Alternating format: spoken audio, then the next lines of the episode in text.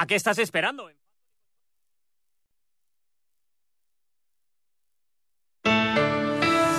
La ventana de Asturias. Nacho Poncela. Buenas tardes. Asturias se consolida como un destino turístico de primer orden, mientras la actividad industrial sigue generando incertidumbre. En el Día de Asturias en la Feria Internacional de Turismo en Fitur, el Principado ha presentado credenciales de récord, más de 2,7 millones de visitantes y en torno a 6 millones y medio de estancias. Hemos sido la comunidad autónoma con mayor aumento de ingresos turísticos y el sector suma más de 51.800 empleos, aportando por primera vez el 12% del valor añadido bruto. Estamos en la primera división turística, en una dimensión que no nos imaginábamos hace años. Ahora, lo nuestro no van a ser nunca ni grandes urbanizaciones ni ciudades reducidas a parques temáticos. No es eso lo que queremos. No queremos inmensos decorados carentes de vida propia. El presidente del Principado, la llegada de la alta velocidad a Asturias con la apertura de la variante de Pajares es una de las causas por las que el turismo ha crecido también de esta manera. Ha colmado todas las expectativas, más de 160.000 billetes vendidos desde el 30 de noviembre y además el 1 de marzo comenzará la venta de 200.000 billetes más a menos de 20 euros para comenzar a viajar en los nuevos trenes, en los abril, que van a permitir hacer el recorrido entre Asturias y Madrid en menos de tres horas. Alejandro Calvo es el consejero de Fomento. Estamos a las puertas ya de tener una nueva operativa que sale a la venta el 1 de marzo, donde se nos han trasladado la llegada de esos servicios AVE, de los servicios ABLO, de tener una operación desde Avilés, es decir, cosas que van a multiplicar el interés que ya tiene ahora mismo y el éxito que está suponiendo la variante. Día de Asturias en Fitur, donde el presidente del Principado, Adrián Barbón, no ha evitado la actualidad informativa, marcada por la propuesta, entre otras cosas, del secretario general del PSOE Gijonés, Bonchu García, quien no tiene miedo a plantear la nacionalización de ArcelorMittal. Barbón, sin citar a su compañero de partido, lo deja bien claro. No se corresponde con la planificación que está negociando en estos momentos el Gobierno de España y el Gobierno de Asturias con la empresa, que somos los que tenemos en este sentido los datos, los ingredientes, el análisis, la realidad de la negociación y lo que sí puedo decir es que el ministro de Industria está implicado, lo dijo ayer públicamente, en la transformación industrial. Para nosotros es fundamental. Todavía ayer de noche estuve hablando con él y hay una coordinación perfecta, Gobierno de Asturias, Gobierno de España. Palabras rubricadas por la delegada del Gobierno, Delia Losa. Yo respeto lo que se dice, son opiniones que cada uno puede decir lo que, bueno, lo que estime conveniente, pero, pero lo que yo digo como delegada del Gobierno de España es que España, el Gobierno está eh, dedicado, eh, dedicando un gran esfuerzo al apoyo del proceso de descarbonización de la empresa. Y una voz más, la del presidente del Partido Popular, Álvaro Queipo, también en Fitur, que se ha mostrado totalmente en desacuerdo con la posibilidad de esa posible nacionalización propuesta desde Gijón por el secretario general del Partido Socialista, una propuesta con la que, a su juicio, solo se pretende despistar sobre las razones que han llevado a la multinacional a congelar parte de sus inversiones en el Principado. Nosotros no podemos estar bajo ningún concepto a favor de ninguna nacionalización de Arcelor. Además la propuesta del Partido Socialista de Gijón creo que lo que busca es precisamente despistar. Porque aquí el problema es un problema del coste de la energía. Pues precisamente sobre esto la consejera de Transición Energética Nieves Roqueñi ha trasladado a la ministra, a Teresa Rivera, la necesidad de que la futura planificación de infraestructuras eléctricas para el periodo 2025-2030 incluya las especiales necesidades de calidad y estabilidad en el suministro de la energía que reclama la industria asturiana. Lo he hecho esta mañana durante la reunión de la Conferencia Sectorial de Energía, presidida, como decimos, por la ministra. La ventana de Asturias. Nacho Poncela. Y antes de la conversación, un dato más para este viernes 26 de enero. Asturias redujo el paro el pasado año en 10.700 personas, supone un 16,65% y es el tercer mayor recorte entre las comunidades autónomas en términos relativos. Ganó además 17.400 personas ocupadas, lo que supone un incremento del 4,56%. Son datos de la encuesta de población activa publicada este viernes por el Instituto Nacional de Estadística y cuyos datos valora la directora del Servicio Público de Empleo del Principado de Asturias, Begoña López. Los datos de la EPA del cuarto trimestre de 2023 muestran una dinámica positiva del, mercado de trabajo asturiano, eh, que aumenta eh, el número de personas ocupadas y disminuye la cifra de paro. Eh, un poco en la línea de lo que ya venían apuntando los registros eh, del sistema de empleo. Eh, una dinámica mejor, que mejora la que muestra el, el mercado de trabajo a nivel nacional. Pues con la voz de la directora general del SEPEPA, tiempo ya de conversación aquí en la ventana.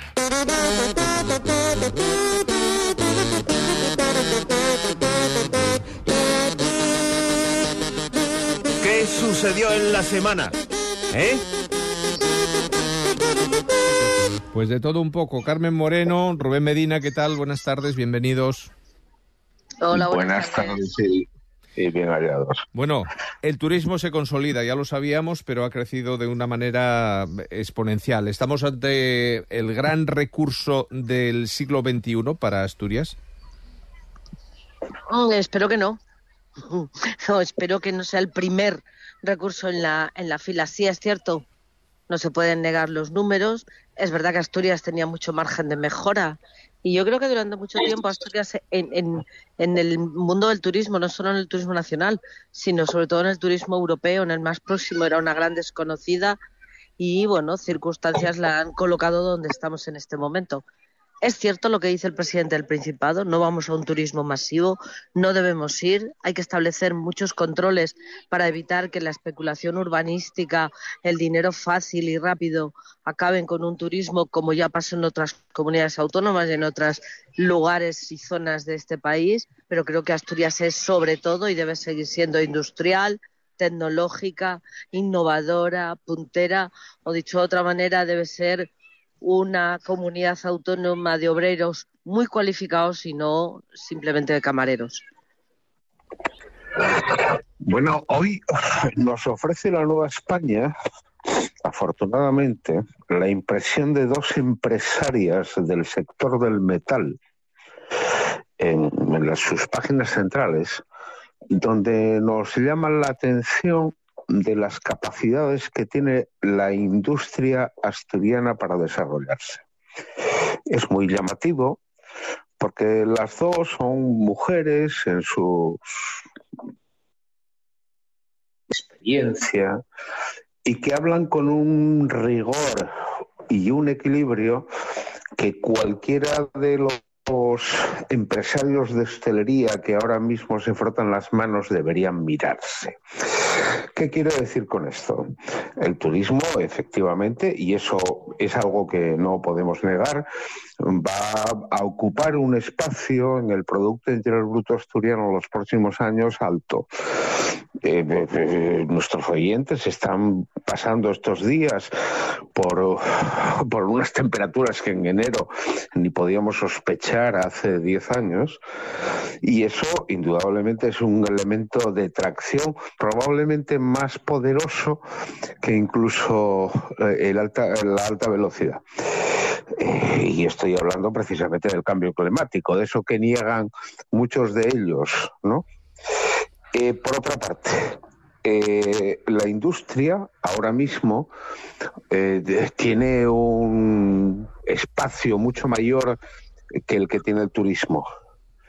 Esperemos no perderlo, porque la industria es lo que se llama un segmento tractor.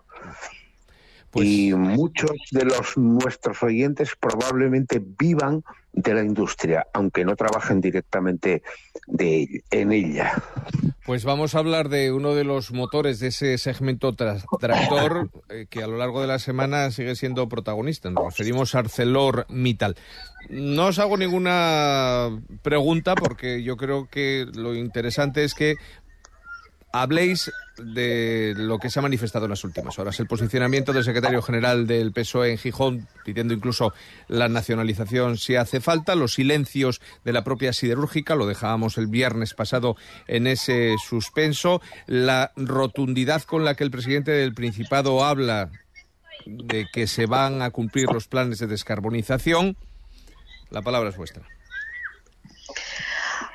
a, mí de todo esto, fíjate, de todo esto lo que mm, la parte que más me llamó la atención eh, la acabo de escuchar ahora mismo y dice cuando dice el presidente del Principado que está en plena consonancia y conversación con el gobierno de España y que ellos tienen los datos.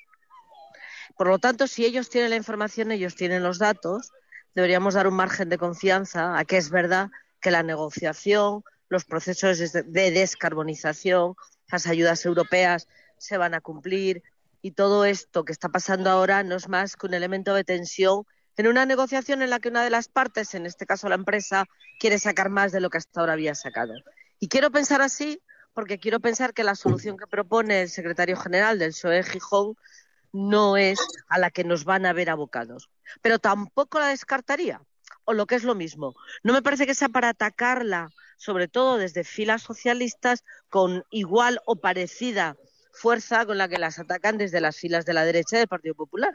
Si Arcelor se quiere ir, puestos en ese escenario nadie quiere comprar, lo lógico es que compre el Estado. Nadie se hubiera planteado hace años la posibilidad de que el Estado entrara en Telefónica. Apareció un fondo saudí a querer copar la empresa y el Estado se está planteando entrar en Telefónica porque es un elemento sensible a las comunicaciones, o por lo, menos, o por lo que es lo mismo, para que no nos espíen y influyan en la opinión de la ciudadanía. Pues el metal le puede pasar lo mismo. Hay veces que la opinión de Monchu lo que ha ocurrido ha sido que se ha dado al calor de una reunión y una conversación con la delegación sindical de UGT de la empresa, preocupada, alarmada, no digo que no, pero que ahí faltan datos. Ahora, si los malos presagios se van cumpliendo, a mí como Monchu tampoco me daría miedo una nacionalización. Rubén. Bueno, resulta que los que hablábamos de nacionalizaciones de sectores estratégicos éramos los más rojos a la izquierda del rojerío. Bueno, pues ahora resulta de que... las acciones de oro. bueno, bien, los que hablábamos de esas cosas en su momento parece ser que no andábamos muy desencaminados. Eh, bueno, vamos a ver, efectivamente, tienes razón, Carmen. Aquí lo que estamos hablando es eh, de la negociación con una multinacional, pero con una multinacional, porque claro, aquí todos nos llenamos la boca con Amancio Ortega, que, que por supuesto, pero claro, es que la, trascendencia que tiene ArcelorMittal en el mundo, en la producción siderúrgica, es algo que no nos podemos ni tan siquiera imaginar. ¿Qué sucede? Que claro, como, como siempre, ellos buscan abaratamiento de costes. Y voy a decir una cosa que no le va a gustar a Carmen. Eh, estoy esperando que FADE, que la, eh, o que, perdón, los sus mayores en Madrid, la COE, diga algo de las empresas de suministro energético. Puedes quedarte, estás sentado, ¿no? Para esperar. Sí, está, claro, claro. Yo te regalo un buen sofá. a nuestros a nuestros oyentes no los podemos engañar. Y le tenemos que decir que si la COE en algún momento llega a defender, por ejemplo, los impuestos a las empresas energéticas, se entendería mucho mejor todo esto. Porque, claro, lo que no tiene ningún sentido es que la FADE diga al gobierno de Asturias, oiga, hagan algo.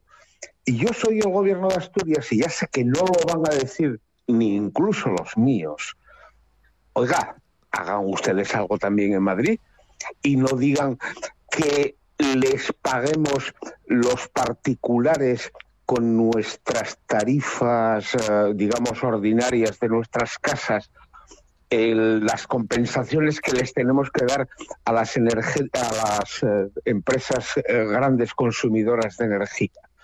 ¿por qué no atacamos aquellas empresas que nos suministran la energía y que todos los años ufanamente nos demuestran los beneficios que tienen? Porque claro, ahí está una de las claves. Porque si ahora mismo el señor Mittal nos dice, no, es que en Francia tengo la energía más barata, o en Alemania tengo la energía más barata, no es como nos dicen, no, es que tienen nucleares. No, no. El problema es que son mucho más responsables las compañías de energía de esos países que las nuestras. Que las nuestras lo único que hacen es sacar la bufanda con los beneficios. Mira, eh, Entonces, eh, en ese sentido, disculpa Carmen, y acabo. Me parece alucinante, porque Mochu aparentemente es la opción de la derecha dentro del PSOE en, Asturias. Eh, bueno, oye, en el PSOE español hay gente que está mucho más a la izquierda, que estaría, sería mucho más proclive a las nacionalizaciones, como nosotros, Carmen. Lo, No, decía que el, en, el, en el tema energético, la, la patronal nacional, los representantes empresariales, eh, nunca van a decir nada porque hay una... Vamos a empezar. La patronal está presidida por empresarios que no son grandes. Y la sensación y alguna certeza que yo tengo, porque en alguna reunión y en alguna comisión y en alguna historia participo, es que hay una eh, especie de adoración, complejo de inferioridad, no sé muy bien qué, respecto a cosas que son intocables. Son intocables las grandes ah, energéticas, son intocables ah. eh, las grandes cementeras, son intocables determinados tamaños. Entre otras razones, porque esas empresas grandes no necesitan para nada una patronal. Entonces, en ese equilibrio de estoy, tengo que ser necesario, pero no mm, no le hagas cosquillas en el pie al monstruo, nunca podemos esperar que defiendan eh, más allá de lo que están diciendo.